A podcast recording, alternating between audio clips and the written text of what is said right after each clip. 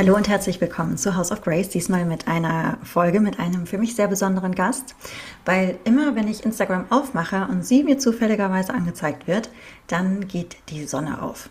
Die Rede ist von Sina Diepold. Sina ist ähm, Yogalehrerin, Inhaberin des Studios Kale and Cake in München, das es einmal vor Ort gibt in Präsenz, aber auch online, sehr empfehlenswert übrigens. Sina gibt Teacher Trainings, äh, beschäftigt sich sehr auch mit den Themen äh, Feminine Empowerment, äh, Weiblichkeit, Frau sein. Ähm, es gibt zu Sina so viel zu erzählen. Ähm, sie bildet auch andere Yoga-LehrerInnen aus. Und ich freue mich sehr, dass Sina heute da ist, weil Sina für mich eine total ehrliche, inspirierende Frau ist, die mit einer solchen Lebendigkeit ähm, ganz viele Menschen inspiriert. Und danke, Sina, dass du heute Zeit gekommen, gefunden hast, äh, mit mir zu sprechen. Wow, danke für dieses Intro, Sandra. Ich freue mich so sehr, hier zu sein. Wir haben ja vorher schon in deinem Podcast gesprochen. Und da durfte ich dich ja auch schon ein bisschen kennenlernen und freue mich jetzt heute, dann freue mich dann jetzt mit dir einmal die, die Seiten zu tauschen und mit dir weiter zu plaudern. Wir haben äh, ganz viel über meine Geschichte gesprochen in deinem Podcast. Erzähl doch mal, Wer war Sina vor 20 Jahren? Wie alt bist du? Du bist ja schon du bist 30, ne? Warst du 10? Wer ist Sina heute? Okay, 14. Ähm, nein, aber mich würde natürlich interessieren, war das, warst du sofort Yoga-Lehrerin? Bist du sofort dahin gekommen? Was hast du vielleicht vorher gemacht? Wie war so dein Weg zu dem, wie ich dich jetzt erlebe und ähm, wie war es vielleicht vorher? Hm, das ist eine schöne Frage, weil man irgendwie so nochmal selber reflektiert ähm, ist ganz lustig, weil ich habe das Gefühl, dass ganz viele Dinge, die ich jetzt wiederentdeckt habe an mir und die ich wieder hervorgeholt habe, die waren schon da als Kind, als Teenie, als, als junges Mädchen und die sind zwischendurch verloren gegangen. Und Yoga kam sehr spät dazu im, im Verhältnis und es war eigentlich immer, ich war immer Tänzerin. Also ich habe mein Leben lang mhm. getanzt, ich habe eine professionelle Tanzausbildung gemacht und das Yoga kam dann eher so schleichend dazu, weil ich fand das eher sehr langweilig. Es war so ein bisschen Stretching und das Atmen hat mich genervt. ich dachte auch, Yoga ist esoterische Krankengymnastik, mache ich nicht. das ist der beste Satz, den ich je gehört habe, esoterische Krankengymnastik. ich liebe es. Ja, genau so ging es mir. Und ich war mit vielleicht so 14, da war ich, ich war so ein richtiger Teenie. Ich war so, ähm, mega cool und äh, hatte dann auch schon meinen ersten Freund und dachte, ich bin total erwachsen. Also ich glaube, ich war richtig nervig für meine Eltern. Aber ich habe eben mich immer bewegt. Ich war Tänzerin, ich habe das immer geliebt, ich war überall unterwegs. Ähm, da hat sich eigentlich nicht viel verändert, aber in der Tiefe hat sich so viel verändert von, ich hatte irgendwann mal also mit 14 bin ich dann in eine sehr lange Beziehung auch gegangen und dann war ich irgendwie so fremdbestimmt. Also im Sinne von, er ist verantwortlich für mein Glücklichsein und das habe ich ganz lange Jahre durchgetragen. Dieses, eigentlich war ich immer ein sehr positiver und fröhlicher Mensch und plötzlich war meine, mein Glück extrem abhängig von dem Zustand dieser Beziehung oder der dann Beziehungen. Und das war sehr, sehr beeinträchtigend eigentlich über fast zehn, zwölf Jahre. Und dann kam danach, also Yoga kam dann eben sehr in mein Leben mit so Herzschmerz und dann ähm, hat das eigentlich nochmal dieses Wiederfinden meines eigentlichen Seins und das dieses Abstreifen von dieser Fremdbestimmung, von dieser Abhängigkeit von einer Bestätigung eines Mannes, um glücklich zu sein, hat sich da dann erst aufgelöst und da hat Yoga mich dabei so unglaublich unterstützt und tut es immer noch. Ähm, und jetzt bin ich eigentlich eher wieder mehr ich, als ich dann in meiner Teenie und meinen Mitzwanzigern irgendwie in dieser Zeit war. Da hatte ich das dann einfach ja, irgendwie verloren. Und ähm, das finde ich immer so lustig, weil ich immer wieder zurückdenke, wer war ich denn eigentlich so als junges Mädchen? Und dann denke ich immer so, ja, warte mal, aber du warst doch schon immer so, dass du deine Meinung gesagt hast. Ich war schon immer jemand, die sich nichts hat gefallen lassen, aber nicht, aber immer wollte, dass es allen gut geht.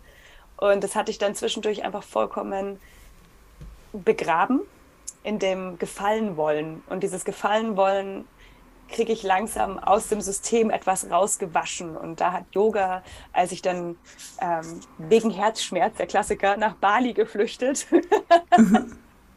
ähm, habe ich dann da das entdeckt. Da bin ich auch eben so hin nach dem Motto, naja, also Yoga finde ich ganz geil, aber diese ganze Spirischmanen brauche ich nicht. Und jetzt würde ich mich als hochspirituellen Menschen bezeichnen und bin immer die, die dann irgendwas von Energien redet und die Freundinnen schon so ein bisschen still kurz werden, so hat es jetzt mal. ähm, und das hat einfach ganz, ganz, ganz viel verändert. Und jetzt liebe ich Yoga und lebe Yoga. Und das ist einfach mein Kompass, wie ich mich in dieser Welt orientiere. Und das hätte ich nie gedacht. Also wirklich nie, nie, nie, dass das, das dass ich zu dieser Person werde, die ich heute bin, auch wenn sie in ihrer Essenz wieder die ist, die ich immer war. Ich finde das so spannend, was du gesagt hast ähm, mit dem Schmerz dass der Schmerz äh, das ja aufgebrochen hat. Und wir haben ja vorhin über Kadi gesprochen in deinem Podcast. Und ähm, das, ist, das ist ja auch die Kraft von Kali, finde ich. Also das, der, der, Schmerz ist einfach der, wir brauchen den Schmerz. Leute sind so fokussiert darauf, nicht mehr nicht, nicht mehr Schmerz fühlen zu wollen, weil sie es mit Leiden verbinden. Aber Schmerz ist unabdingbar im Leben. Das Leiden ist eine Entscheidung, auch ein Stück weit. Ähm, und dieser, ähm, ein Lehrer von mir sagt immer, the ground on which you stumble is the ground on which you grow. Und bei dir trifft das halt eben auch so schön. War, bei mir mit Yoga übrigens auch so, ne? Totaler Zusammenbruch von allem. Und dann habe ich wirklich dazu gefunden. Und bei dir ja auch, es musste was zusammenbrechen, aber das war dann auch wieder der Grund, aus dem so viel dann entwachsen ist. Die die fruchtbare schwarze Kalis, da haben wir es wieder. Und ähm, du hast gesagt, du bist fremdbestimmt gewesen und dass das schwierig war mit, den, ähm, mit der Beziehung und dass du dich verändert hast. Wie, wie, wie kam das? Wie, wie hat sich das entwickelt? Hm, also ich hatte sozusagen zwei lange Beziehungen. Mhm. Eine war so über sechs Jahre lang und die, die danach war so drei Jahre lang. Mhm. Und da hatte ich einfach immer diesen Glauben, dass das meine, also dass diese Beziehung das ist, was mich glücklich macht und ähm, dass diese Person auch, also das Gegenüber auch ähm, verantwortlich ist dafür, dass es mir gut mhm. geht. Und das ist ja auch eine richtig, richtig schwere ähm, Verantwortung, wenn man als, wenn das Gegenüber von dir erwartet, mh, dass man verantwortlich ist dafür, dass es denen gut geht. Also es ist auch nicht ganz fair, was ich da auf diese Partner damals projiziert habe. Aber ich dachte auch irgendwie, das wird ja auch irgendwie so ein bisschen erzählt, die Geschichte. So, dass dass der Partner oder die Partnerin für eben das Glücklichsein verantwortlich ist. Und naja, dann, aber irgendwie war ich trotzdem sehr viel nicht glücklich, also vor allem in Bezug auf die, also in meiner Freizeit. Und da war ich sehr glücklich, immer wenn es um Bewegung ging, um mein Tanzen und um meinen Job war ich immer sehr glücklich. Freundschaften waren auch sehr, sehr schwierig, weil die sehr unter diesen schwierigen Beziehungen gelitten haben. Ähm, ja, und dann diese, das, das, da war ich einfach dann ich bin da nicht rausgekommen. Ich habe mich gefühlt und das, das Bild finde ich so, das ist bei mir so total hängen geblieben. Es kam so hoch in mir, als ich da auf Bali war. Ich habe mich gefühlt, wie als wäre ich in so einem Fluss, als wäre ich so ein Treib Treibholz im Fluss. Und der Fluss fließt an mir vorbei, aber ich, da sind so Steine im Weg und ich hänge an diese Steinen fest. Also wenn so ein Treibholz einfach nicht weiterkommt, sondern ich werde da immer wieder dagegen gespült, immer wieder gegen den gleiche Problem gespült. Ich habe immer wieder das Gefühl gehabt, ich habe die gleiche Schleife durchlaufen, ich habe die gleichen Muster gemacht und mich die ganze Zeit gefragt, warum passiert mir das? Warum wird mir das angetan? Also ich war immer in diesem Opferrolle und eben mhm. dieses fremdbestimmt und die anderen sind dran schuld und da habe mich, obwohl ich so das eigentlich nicht beigebracht bekommen habe, aktiv auch nicht von meinen Eltern oder so, aber irgendwie war das so total drinnen. Und dann war ich auf Bali, eben durch Herzschmerz dann dahin getingelt und gedacht, so ja, da, da wird das dann alles leichter, wenn ich mich äh, irgendwie absage von dieser, von dieser Zeit und ähm, in, in München, aus München fliehe. Und es war bis zu einem bestimmten Grad dann natürlich schon auch so, weil es hilft natürlich. Aber das war dann, da habe ich dann Dinge gehört, die ich schon tausendmal gehört habe, aber irgendwie war ich endlich bereit dafür, dass der Kanal mhm. offen war, das zu hören. Dieses, du bist verantwortlich für dein Leben und niemand anderes. Und du bist kein Opfer, sondern du hast einen Anteil daran, und zwar einen großen Anteil daran, wenn du immer wieder die gleiche Schlaufe durchlebst. Und nicht, was dieser Partner oder diese Freunde dir antun, sondern das bist du.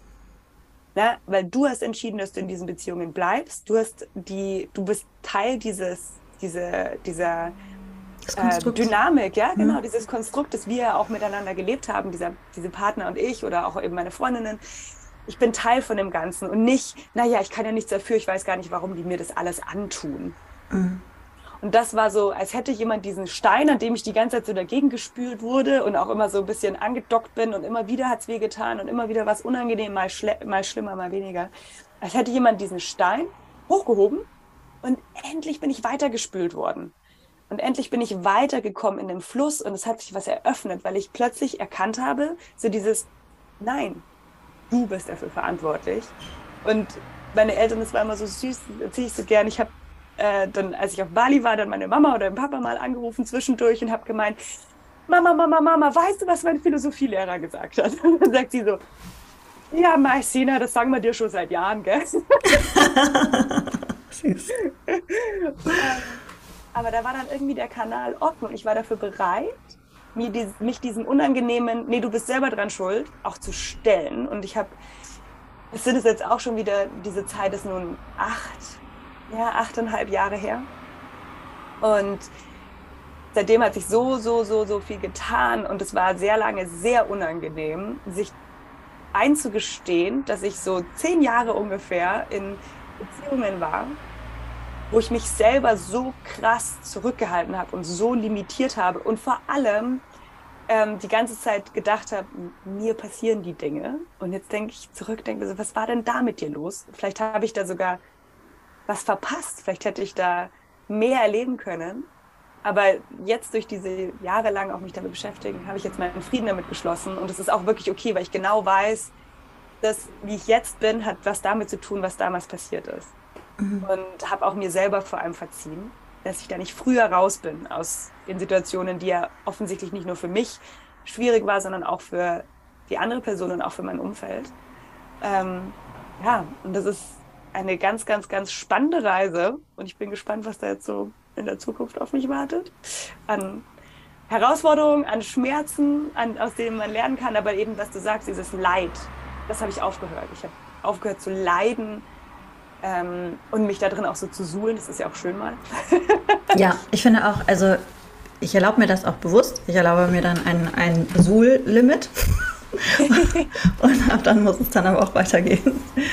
Ja ähm, ich finde das so, finde das so, fand das so kraftvoll, als ich begriffen habe, dass Schmerzen und Leiden nicht dasselbe ist. Mhm. Das, ähm, und das Schmerz, dass du Schmerz auch brauchst, du, das, es geht nicht, es geht nicht ohne, du kannst nicht wachsen ohne, also wenn alles immer nur Licht und Liebe und Happy Sunshine ist, dann, dann findet auch kein Wachstum statt, sondern der Schmerz ist ähm, unabdingbar.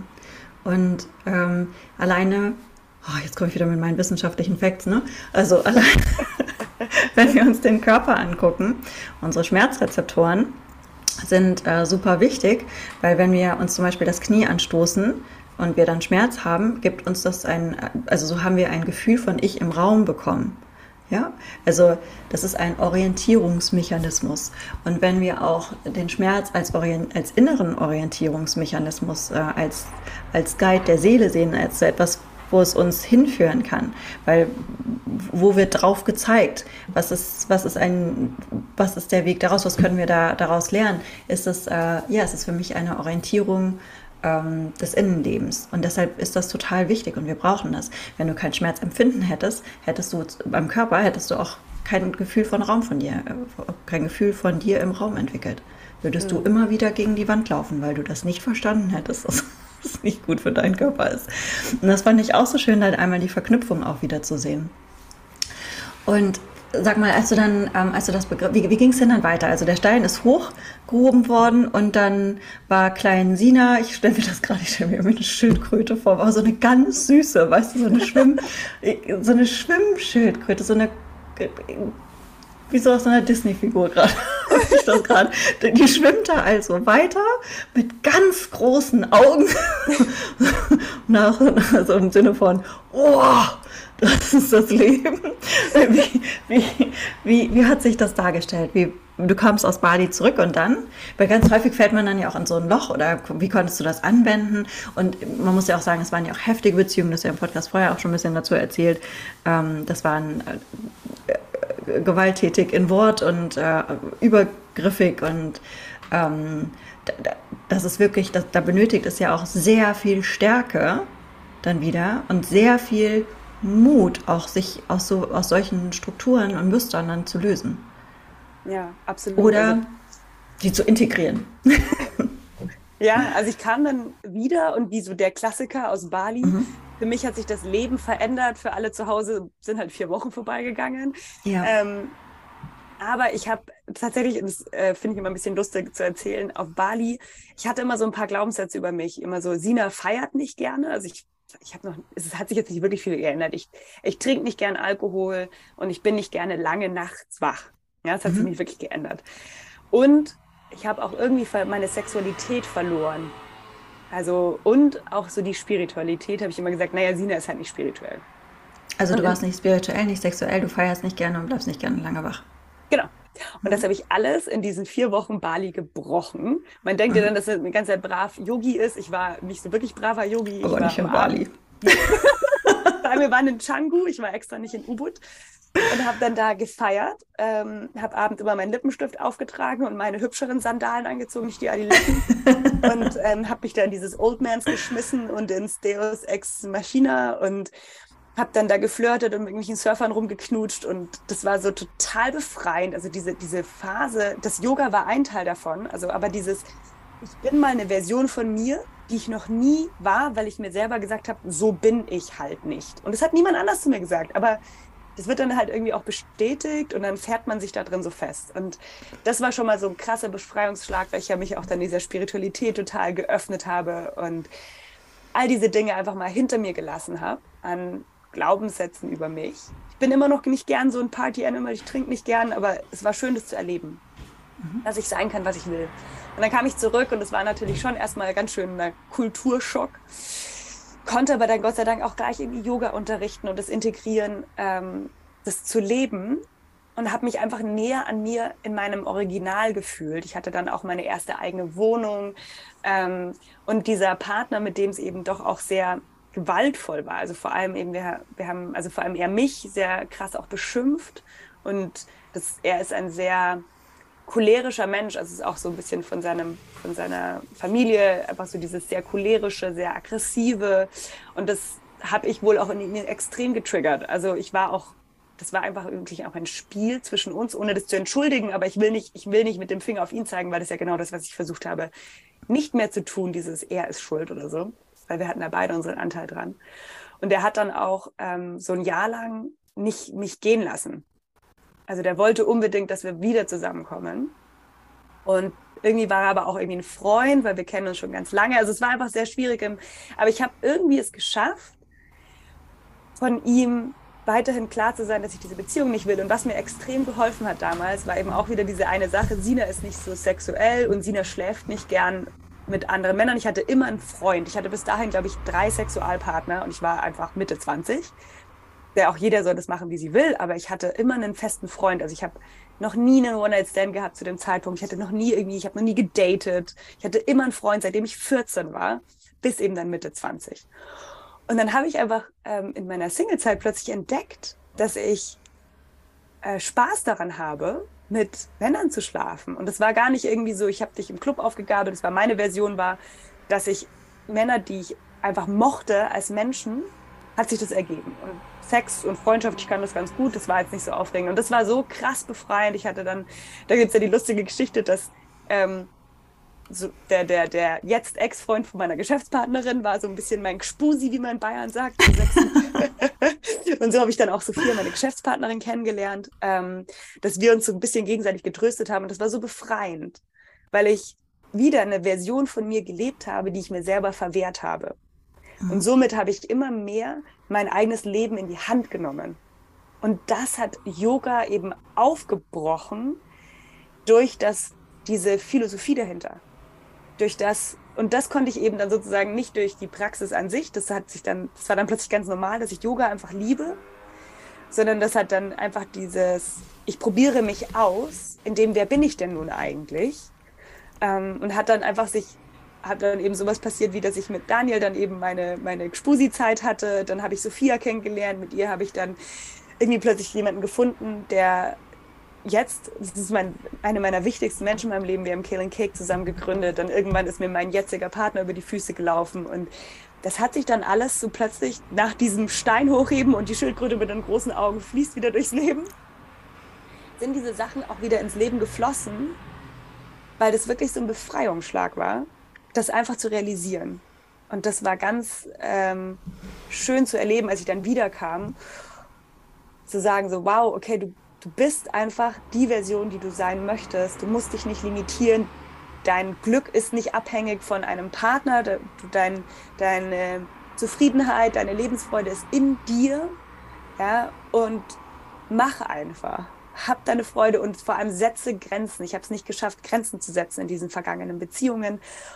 Und es war so ein krasser Wunsch, Grenzen zu setzen. Und das habe ich da dann auch endlich gelernt. Das hat dann auch lange gebraucht, das in der Beziehung umzusetzen. Gott sei Dank habe ich einen Partner, der nicht grenzüberschreitend ist, ja, der das nicht getestet hat, mhm. sondern ich konnte da an ihm sehr gut üben. Und ja, das war sehr spannend, aber irgendwie ist es einfach geflossen auch. Und das ist ein, war ein super äh, schönes Erlebnis. Ich finde das gerade ganz spannend, was du gesagt hast. Also die Sexualität auch mit reingenommen hast, weil ich habe sehr viel dieses Jahr über ähm, sexuelle Energie ähm, reflektiert. Und für mich ist sexuelle Energie Macht. Also wenn wir uns mit unserem Sex-Drive verbinden, dann hat das was extrem Machtvolles. Es ist so, das Leben voll und ganz in Besitz nehmen und sich auch für die Lebensenergie sozusagen zu öffnen. Also das alles, die, die, Fülle reinzulassen und das zu genießen, weißt du. Ähm, und ich finde das so spannend, dass das für dich auch so wie du das erzählt hast, ist das für mich wirklich auch eine, ein Teil der Ermächtigung äh, gewesen. Würdest du das, war das bei dir so? Wie, wie hast du das empfunden? Ja, absolut. Also dieses, ich stehe, also ich habe Lust auf sexuellen Kontakt und mhm. ich nehme mir das auch in diesem Sinn. Also nicht nur in dieser Partnerschaft und so, wie es irgendwie okay ist und man hat dann halt regelmäßig Sex, ähm, sondern dieses, hey, weißt du was, wir haben jetzt einfach Sex, wir haben jetzt ein bisschen Spaß. Ich habe jetzt einfach dann auch, ich hatte dann irgendwie auch zum Beispiel in Hamburg, das war ein total cooles Erlebnis, wirklich so ein One-Night-Stand. Ich war in einem mhm. Laden und habe dann da einen netten Verkäufer gesehen und habe mit dem ein bisschen geflirtet. Ja, und dann haben wir irgendwie den Abend verbracht und zack war der bei mir im Hotelzimmer und ich hatte das noch nie erlebt. Ja, und es war so, es war wirklich ermächtigend. Einfach so dieses, nee, weißt du was, ich bin eine unabhängige, starke, schöne Frau und ich kann sowas einfordern, ich kann Sex haben mit jemandem und es ist einfach, es hat nicht immer dieses, es hat einfach nicht dieses Konstrukt, was ich geglaubt habe, was es haben muss, weil ich ja auch immer gemeint so, ja, ich mag nur Sex mit ähm, Gefühlen. Ich hatte Gefühle für diese Männer, weil ich denen positiv zugeneigt war. Da war wirklich eine, ein Mögen, ja. Ich hatte, wie gesagt, auch vor allem dann öfter Sex mit Männern, die auch meine Freunde waren die ich einfach schon mochte, die ich einfach gerne ähm, dann irgendwie dieses Erlebnis geteilt habe. Und es war so eine krasse Befragung. Da gibt es auch so ein bisschen eine lustige Geschichte, die wissen nicht so viele. Vielleicht erzähle ich das auch mal. Sehr also, gerne. Ja, habe ich gleich noch nie öffentlich erzählt, mal ab und zu so ein bisschen zum Spaß bei Freunden. Auf Bali, mein letzter Abend von meinem Teacher-Training, mhm. habe ich dann sehr viel getrunken. Und da war ein, ein äh, Pärchen dort, die kannte ich tatsächlich von zu Hause und das war so ganz lustig, weil die hatten was miteinander, aber auch nicht fest zusammen und dann haben wir an dem Abend rumgeflirtet und es war total lustig. Und irgendwie ist es dann halt dazu gekommen, dass wir zu dritt nach Hause gefahren sind. Und auf dem Weg sind wir auch noch mit einem, haben wir uns auch noch mit einem Motorradunfall gehabt, wo ich mir dann irgendwie an dem Auspuff das Beine aufgebrannt habe, aber ich war Gott sei Dank, dass es mir wurscht war. Also auch so dieses Hirnlos, ich war immer super verantwortungsbewusst, ich mache einfach keinen Scheiß. Also ich, meine Eltern hatten relativ Glück mit mir, weil ich nie mhm. total Scheiße gebaut habe. Und es war wieder dieses, ich habe einfach vollkommen Kopf ausgeschalten, einfach es war ein bisschen doof, ja, ich würde es nicht empfehlen, aber ähm, und wir hatten dann eben auch einen Dreier und es war für mich so eine krass spannende Erfahrung. Aber ich habe dann auch zum Beispiel irgendwann dann gesagt, hey Leute, mir reicht's, danke, macht ihr mal weiter. Und habe dann irgendwie mich zurückgezogen, also auch eine Grenze gesetzt für mich, wo ich gemerkt habe, so, mm, jetzt will ich nicht mehr. Und dieses Erfahren von du, ich, hey, hast du Bock? Und dann sich einfach das holen und diese, dieses, dieses Lustgefühl, dieses sich damit auseinandersetzen, was ich brauche, das war wirklich, das war krass befreiend. Und ich habe darüber noch nie so nachgedacht, was das für einen Stellenwert eigentlich hatte, auch in dieser Zeit. Und ich hatte auch richtig Spaß. Ja, also. merkt man auch, wenn du das erzählst. Also der, der, Spaß kommt definitiv rüber. Und ich finde, das ist äh, so ein wichtiger Faktor und das wird gerade in Deutschland extrem gedeckelt. Also, ähm, weil deutsche Frauen sollten eigentlich nicht sexy sein, die sollen tüchtig und schön, aber nicht zu schön, ähm, aber dabei total natürlich und äh, Mama und weiß ich nicht, wir haben so ein, so ein wirklich noch, ich finde, ein nationalsozialistisch geprägtes Frauenbild und äh, vom protestantischen Arbeitsethos geprägtes äh, Frauenbild. Und diese Sinnlichkeit und Sexiness, das macht dann Angst. Und ähm, sich davon zu befreien, finde ich, ähm, das, das ist einfach total, ja, das ist, das ist stark und ermächtigend und sich selbst auch hot einfach zu fühlen. Du bist dann auch stärker, du läufst anders, du, ähm, du, hast einen, du hast einen anderen Vibe. und das, äh, das ist toll und ich finde das super und echt vielen Dank, dass du das so offen auch teilst, weil ich glaube, das sind Sachen, die viele Frauen auch hören dürfen, müssen, dass, dass, es, dass, es, ähm, dass da Freiheit ist. Dass mhm. das nichts ist, was man sich verbieten muss oder dass man deshalb schlecht ist oder sonst wie. Ich erlebe das auch in meinen Teacher-Trainings, in meiner, äh, in meiner Ausbildung, in der Feminine Awakening-Ausbildung. Da fällt das auch so vielen schwer, über Sex zu sprechen. Und ähm, ich mache mich dann auch nackig, also wenn Katha dran ist mit ihrem Neotantra-Teil, sogar auch tatsächlich meine Brustmassage. Aber ähm, im, im Sinne von, ähm, weil ich habe gerade in deinem Podcast ja davon gesagt, meine Sexualität ist halt äh, eine ganz andere als das, was du so spiritu was spirituell als gut angesehen wird. Ja, wenn, wenn du mich erstmal fünf Minuten anguckst, dann äh, finde ich das ist das der, also dann, dann kann ich mich vielleicht verbunden fühlen, aber es ist für mich der totale Abturner. Und ähm, wenn man mich ganz lange streichelt, dann schlafe ich ein, weil ich sehr entspannt bin, aber halt nicht erregt. Und ich habe halt eine ganz so, ähm, ich habe halt eine, eine krasse, starke Sexualität, die auch Angst machen kann tatsächlich, glaube ich. weil ich gelernt, für mich ist das, ähm, ich, es muss gar nicht in Techniken gehen, sondern einfach die Lust komplett zu leben. Weißt du, was ich meine? Einfach rauszulassen. Und ähm, das äh, und, und mir meine Sachen auch zu, zu erlauben. Ich finde zum Beispiel viele Sachen, die man in Pornos sieht, richtig gut. Ich bin damit alleine auf weiter Flur. Wenige Freundinnen finden das gut, aber ich kann es nicht ändern. Ich finde es super. Ja? Und dann einfach den Schalter umzulegen und mir einfach erlauben, dann so durchzudrehen. Das ist einfach total, das ist für mich so befreiend. Und ähm, ich kann das auch erst jetzt in meiner jetzigen Partnerschaft in, in der Form, weil vorher Männer das auch versucht haben zu deckeln. Ich hatte mehr Lust als die. Ähm, äh, das war, das war schwierig. Erst so, als ich auch in meine Ermächtigung gekommen ist, über die wir in deinem Podcast gesprochen haben, und ich das angefangen habe, mehr und mehr zu leben, ähm, hat sich das halt, hat sich das, um mir das auch zu erlauben, also mir die Erlaubnis zu geben, meinen Sex-Drive zu haben oder den zu leben. Bei mir ist es ein bisschen anders äh, gelagert. Ich kann zum Beispiel nicht einfach so One-Night-Stands haben. Ich kann nur One-Night-Stands haben mit jemandem, der mich wirklich überhaupt nicht interessiert. Und ich sagen würde, niemals im Leben käme dieser Mensch in Frage. Wirklich niemals. Aber was dann auch häufig, also was heißt häufig, ich habe dann ähm, ich glaube, ich habe einen gehabt im Leben, der war sehr geplant, hat das funktioniert. Und beim zweiten dachte ich, ich habe auch einen Spusi. Aber das war wirklich die absolute Vollkatastrophe. Ich glaube, es war ein traumatisches Erlebnis für uns beide. Wenn die Chemie einfach nicht stimmt, so einfach gar nicht, dann äh, ist es natürlich auch kein schönes Erlebnis.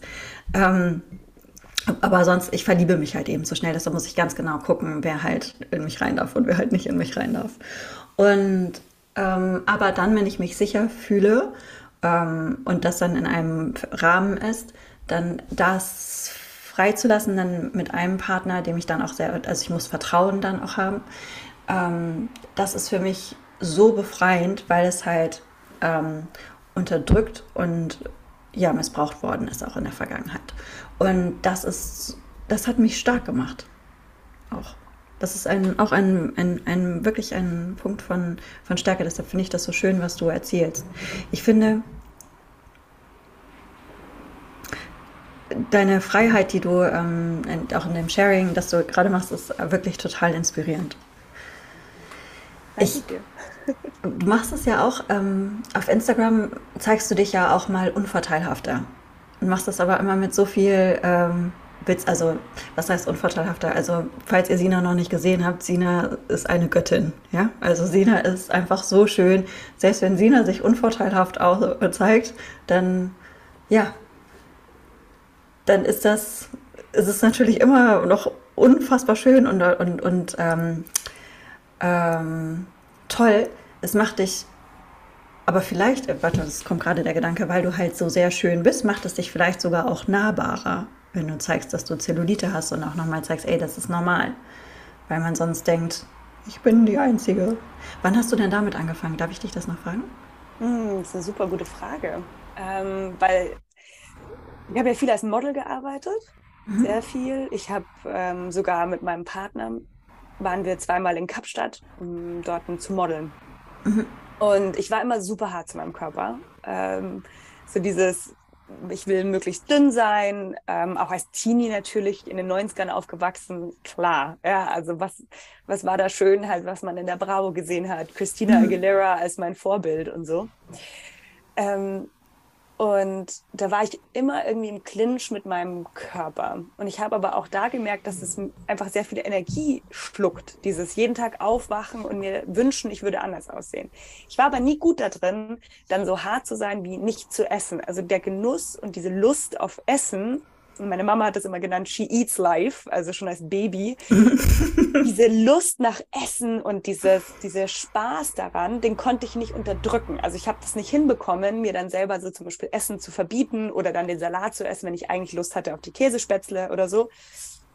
Ich habe Gott sei Dank immer viel Sport gemacht. Ich habe, ähm, also ich war jetzt nie sagen wir mal, wenn man das so im Spektrum sieht, irgendwie hatte nie einen dicken Körper.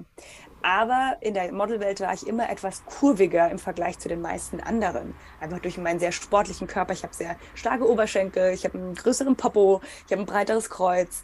Ähm, und war dann so viel in meinem Kampf. Und für mich war das so der Tiefpunkt, als ich dann in Kapstadt war. Mm, mein Partner hat einen unglaublich durchtrainierten Körper. Der schaut aus wie aus so einem Magazin rausgeschnitten mhm. und habe dann immer gedacht, wenn ich mit ihm am Strand war, dass die anderen denken, was will er denn mit der?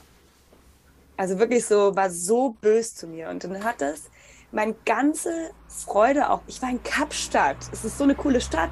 Dark Sides, yes, aber es war einfach, ich durfte mit meinem Partner im Winter in Deutschland, im Sommer in Kapstadt leben. Und dann hat mich das so genervt, dass das mich so beeinträchtigt in meinem meinem Genuss, diese Zeit wirklich zu erleben. Und dann habe ich Sachen angefangen wie, Sina, du gehst jetzt in diese Yogastunde, wo nur Models drin stehen, die alle in kurzen Höschen und äh, Sport-BH sind. Und ähm, ich weiß, physisch war ich da ja dann vielleicht oft eher überlegen, aber ich habe mich dann halt dick und eklig gefühlt und habe dann die ganze Zeit meinen Bauch angefasst, weil der dann so über die Hose ein bisschen drüber hing oder da musste ich was Weites oben drüber anziehen, damit niemand sieht, dass ich ja mehr Bäuchlein habe als die anderen. Obwohl jeder sowieso mit sich beschäftigt ist. Und dann habe ich so Aufgaben gemacht, wie, Sina, du machst jetzt diese Yogastunde bauchfrei und du darfst dir nicht einmal an den Bauch fassen und darfst dir nicht einmal darüber Gedanken machen. Und habe sozusagen mich dadurch trainiert, dass ich aufhöre, da so bös zu mir zu sein, weil ich hatte Gott sei Dank dann auch keine schlechten Erfahrungen. Und ich glaube, daraus ist dann irgendwann auch sowas entstanden, dass es erst war so ein, ich mache das jetzt, damit ich, weil es ist ja mir egal, in Wirklichkeit war es mir das nicht. Und dann habe ich Sachen halt gezeigt, wo ich unvorteilhaft bin, ja, wo ich, ähm, wo ich einfach auch Mensch bin. Und der Anfang davon war, ja, mir ist ja voll egal. Und dann ging das immer mehr über in eben dieses, ein Akt der Verbindung mit mir im Ganzen, anstatt mhm. mich nur fragmentiert zu mögen und anzunehmen. Dann wurde es irgendwann in dieses Thema Body Positivity und Körperliebe und Selbstliebe. Ja, und mittlerweile ist es eben dann noch weiter, hat sich das weiterentwickelt, also in so eine integrierte Form, dass ich meinen Körper einfach so liebe und schätze, ohne dass ich jetzt jede Kurve oder jeden Teil davon lieben muss. Also diese Selbstliebe ist ja dann irgendwie dieses oder Body Positivity in dieses Body Neutrality, dass ich diesen Körper so dankbar bin, dass er mein Zuhause ist und dass ich deswegen ihn einfach gerne so zeige, wie er ist. Ja, und ich liebe Authentizität, ich liebe Ehrlichkeit. Und genauso wie ich nicht jedes Mal, wenn ich Freunde habe, das ganze Haus sauber mache und, und äh, Staubsauge, ich tue mein Bestes, dass ein bisschen nach was ausschaut, dürfen sie trotzdem mich sehen, weil wenn die nicht da sind, dann schaut es auch aus. Aber natürlich sozusagen so eine Mitte, dass ich auf der einen Seite gerne gut aussehe, gerne mich zeige, wie ich mich selbst auch attraktiv finde, aber ohne dass Ehrlichkeit und Authentizität darunter leiden, dass ich plötzlich nur noch damit beschäftigt bin, mich herzurichten oder nur noch damit beschäftigt bin, zu schauen, dass das Foto ideal ist oder zu schauen, dass jetzt der Bauch eingezogen war. Ähm, und das ist so, das, weil das auch wieder so ein Akt der Befreiung war, weil ich dann dadurch ja viel mehr erleben kann, wenn ich nicht die ganze Zeit darauf achte, dass es so perfekt dargestellt ist. Mhm. Und die Modelwelt hat dann natürlich dann ähm, auf der einen Seite dazu geholfen, auf der anderen Seite natürlich das Ganze dann verstärkt, wenn man dann bei irgendwie ein Casting sitzt und dann wieder die bisschen kleinste ist. und dann die, die, ja, in meinen Augen kurvigste. Ja. Aber dann habe ich plötzlich trotzdem die Jobs bekommen. Weil ich nicht gebucht wurde, dass ich irgendeine, weil das sind ja keine Modejobs, also es ging mir nicht um, ich muss in Size Zero reinpassen von irgendwie Jean-Paul Gaultier oder so, das ja, das äh, war mhm. ja nie das, sondern das ging ja eher um Charaktere, um, um Personen in ihrer Lebensfreude oder in, es ging ja um diese Leute und da wurde mhm. ich dann gebucht in ja. meinem Sein. Und das hat mich immer näher dazu gebracht und deswegen teile ich das mittlerweile sehr leicht und sehr gerne. Es war am Anfang eben eine Art von Selbsttherapie mhm. und mittlerweile ist es einfach wirklich einmal für andere auch so, hey Leute, wir sind alle einfach nur normale, wundervolle Fleischwesen. Wir sind ja eigentlich auch sowieso ganz witzig, so nackerte Würmer. Dass sich der Gehege irgendwie so einen Geparden anschaut, so wow. mit ein bisschen Haaren auf dem Kopf. Wir geben uns ganz viel Mühe mit der Verpackung. Ja, und ähm, bei mir ist so wichtig, dass wir uns einfach alle ein bisschen mehr annehmen und das Gefühl haben, so wir gehören dazu. Ja, das, was der Yoga uns versucht beizubringen. Und das ist eine Form davon, dass ich, wie ich das für mich selbst gemacht habe und somit auch hoffe, dass es anderen ein ähnliches Gefühl gibt. Ich musste so lachen, oder nicht lachen, sondern ich habe bei, ähm, als du gesagt hast, ich, du zwingst dich in der Yogastunde mit dieser kurzen Hose dahin und du fasst nicht einmal den Bauch an. Ich zwinge mich jetzt seit zwei Jahren in einem winzigen Bikinihöschen an den Strand zu gehen, ja, mit, bewusst mit String, weil, ähm, weil ich halt echt Zellulite habe. Ich habe ja auch noch das Lipödem hinzu. Also ich bin genetisch schon schwaches Bindegewebe plus Lipödem. Macht die Sache nicht besser. Und ich möchte mich davon aber nicht zurückhalten lassen. Also ich habe ja kein Problem, Dinge zu ändern, aber ich möchte das immer nur, wenn nur, nur aus Spaß machen und nicht aus Bedürftigkeit. Und deshalb äh, zwinge ich mich in dieses kleine Bikinihöschen und es fällt mir von Sommer zu Sommer leichter, damit an den Strand entlang zu spazieren. Sehr geil. Aber ja, das war, das war auch, auch so dieser Moment, das, dieser unangenehme Moment, ne? Wenn man, mhm. und dann hinterher ist es dann letztendlich egal. Ähm, ich finde auch, ähm, was ich dieses Jahr nochmal auch verstanden habe, weil ich habe mich mit Eifersucht und auch nochmal mit Schönheit, weil bei, bei, mir ist es ganz anders gelagert. Ich hatte ganz viel mich über mich lustig gemacht, aber ich habe mich dann damit kleiner gemacht. Ne? Und deshalb habe ich dann aufgehört mit solchen Sachen, weil das für mich eine, ein Mechanismus war, mich klein zu halten und nicht in meine Kraft zu kommen. Und diese Suppe, ich kann wirklich, ich habe in ein solcher Gesichtsklauen, ich habe wirklich die allerschlimmsten Grimassen machen. Ich weiß nicht, wie meine Muskulatur funktioniert, aber sie ist keine Ahnung, da wo mir die Dehnung im Körper abgeht, habe ich sie im Gesicht.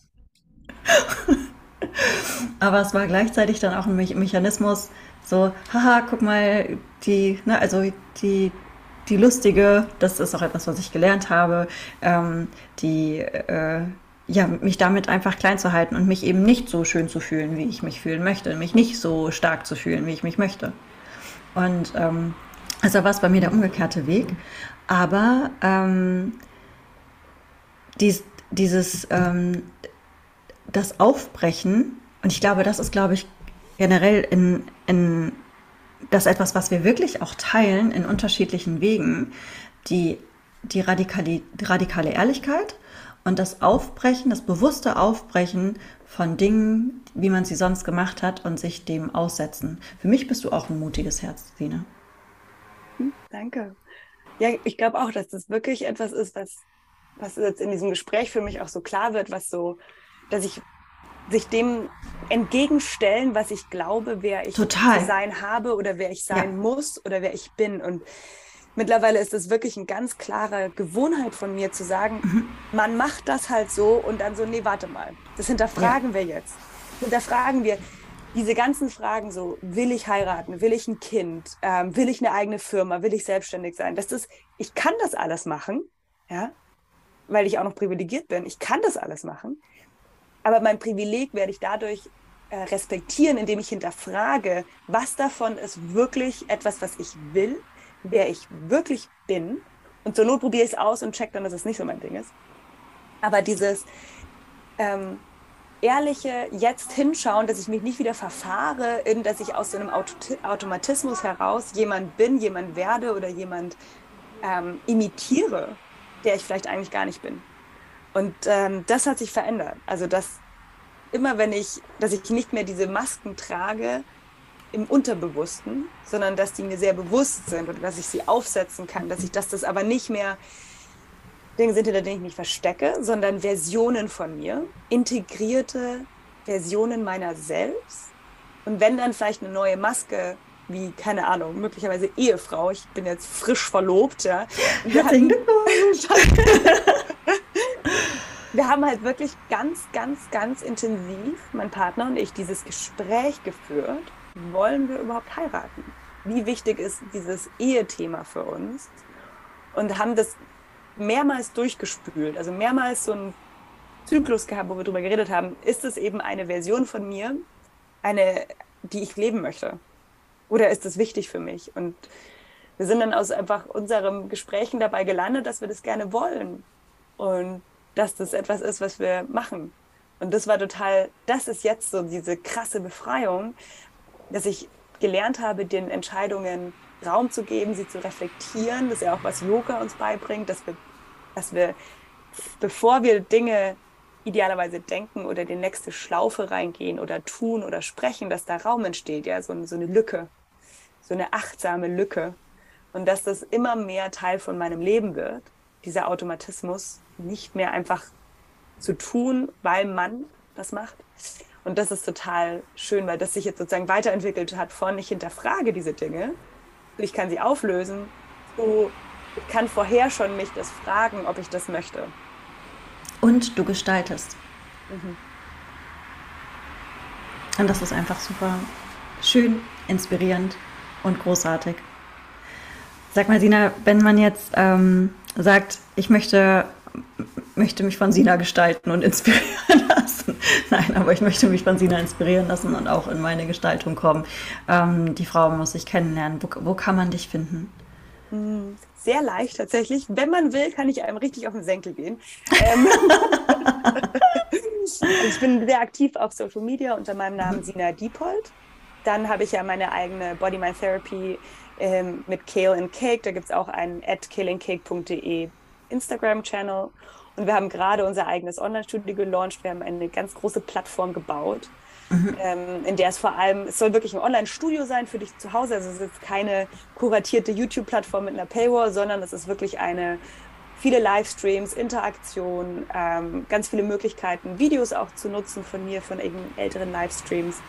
Und ähm, dort gibt es auch die Re-Love Yourself Journey. Das ist so total meine Reise dieser letzten Jahre, mhm. wo ich eine Mischung aus Yoga, Meditation, Coaching und Movement zusammengepackt habe mit so einem Workbook, wo man drei Wochen lang oder wie lange man halt braucht bei sowas, wer macht das dann schon jeden Tag, ähm, wo man ähm, ja die Dinge, die ich gemacht habe, um in diese dieses Wiedererkennen, dass ich schon ein verdammt mhm. geiler Mensch bin und dass ich nicht mich optimieren muss, um ein cooler Mensch zu sein, sondern das Wiedererkennen, also Re-Love ähm, was ich eben selber so erkannt habe. So, dass ich war schon immer ein ganz cooler Mensch, ich habe es nur vercheckt.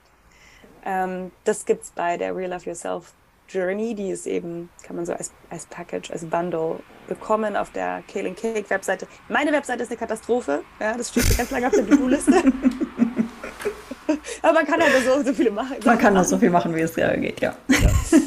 Aber das sind so die einfachsten Sachen und dann eben natürlich äh, den Podcast, in dem du dann vorkommst. Ähm, der heißt eben auch Kale and Cake. Und wer richtig deep rein will, wir geben auch 200 Stunden Ausbildungen vor Ort in München. Und das äh, ist immer eine ganz, ganz, ganz geile, transformierende, magische Reise mit mir, meiner Geschäftspartnerin Sophia zusammen und meinem Lehrer Simon. Das hört sich toll an. Äh, vielen Dank für, das, für dieses ehrliche Gespräch, Sina. Und ich bin total inspiriert. Du hast auf jeden Fall auch Licht in meinen Tag gebracht. Heute regnet es auch gerade in Biarritz. Und ähm, ich freue mich wirklich sehr über unsere Verbindung. Danke, dass du dir die Zeit genommen hast, hier zu Gast zu sein. Ich packe natürlich auch alles noch in die Show Notes, die ganzen äh, Links, damit Sina euch auf nicht auf die Nerven gehen kann, sondern in den verschiedenen Aspekten immer wieder begegnen. Und danke für deine Offenheit und für deinen, ähm, für deinen Mut danke und für dein dir. großes Herz. Danke für dieses schöne Gespräch und für den offenen, ehrlichen Raum. Ähm, es war mir eine ganz, ganz große Freude. Mir auch. Bis bald, Sina.